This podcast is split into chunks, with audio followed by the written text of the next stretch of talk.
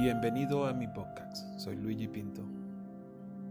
La historia que vengo a contarle hoy es una historia de, la vida real que me pasó a mí. No sé si estuve vivo, si estuve muerto, si estuve en el cielo, estuve en el infierno. Pero fue algo que me pasó que cada vez que trato de recordarme me, me da dolor de cabeza. Y por eso voy a tratar de, de recordar lo más que pueda, porque yo quedé inconsciente, no, no me acuerdo mucho. Pero fue un 20 de agosto del año 1995. Yo tenía 11 años. Este, nos fuimos, nosotros cada vez era un grupo de familia de un amigo, una amiga, perdón, que cada vez que de la iglesia los domingos nos íbamos para la casa de ella con los padres y nos íbamos a pasear a otras ciudades. Entonces ese día salimos de la iglesia y nos fuimos para la casa de los papás de ella.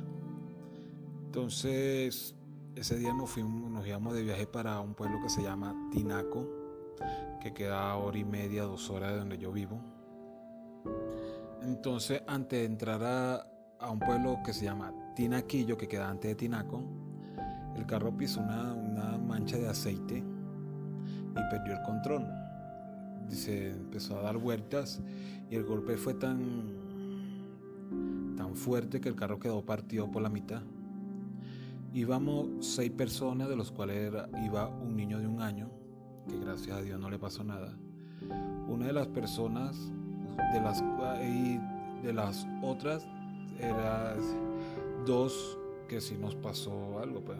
Una persona que lamentablemente falleció en el accidente y mi persona, que, tuve daño en la columna cervical, en la vértebra, perdón. Este, ese día, hasta ahí me acuerdo, lo demás que me acuerdo es porque me lo han contado. Me dijeron que, que yo tuve en ese transcurso de ahí hasta la clínica, donde me llevaron, este, tuve tres preinfartos.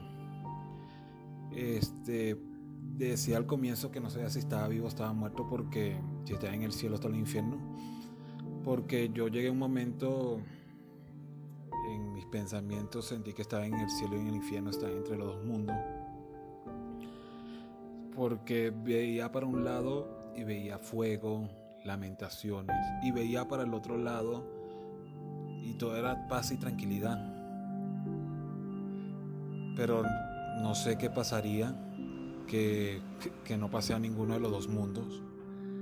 Y pues aquí estoy. Por eso siempre digo que, que Dios tiene algo preparado para mí. Este, yo después de que yo duré 30 días en coma y yo cuando desperté pregunté por una de las personas que iban ahí me dijeron que había fallecido en el accidente. Gracias a mi papá en ese tiempo era policía, este, él pudo pagar la operación que yo tuve. Este, por eso estoy hoy, hoy gracias a él y a, Dios estoy vivo. Este, incluso me han puesto como la especie un aparato que lleva cuatro, cuatro clavos que me sostenían como la cabeza para no moverlo para los sitios. También me pasó algo, algo inexplicable porque mi abuela, mi segunda mamá, que fue una de las que me crió, este, ella era muy devota al divino niño. Entonces, ella le pedía mucho al divino niño y pues yo, yo digo que se me apareció el divino niño porque yo lo vi incluso ahí al lado de mi cama. Él me decía que, Luigi, tranquilo, que tú vas a salir de esto, ten paciencia y todo eso.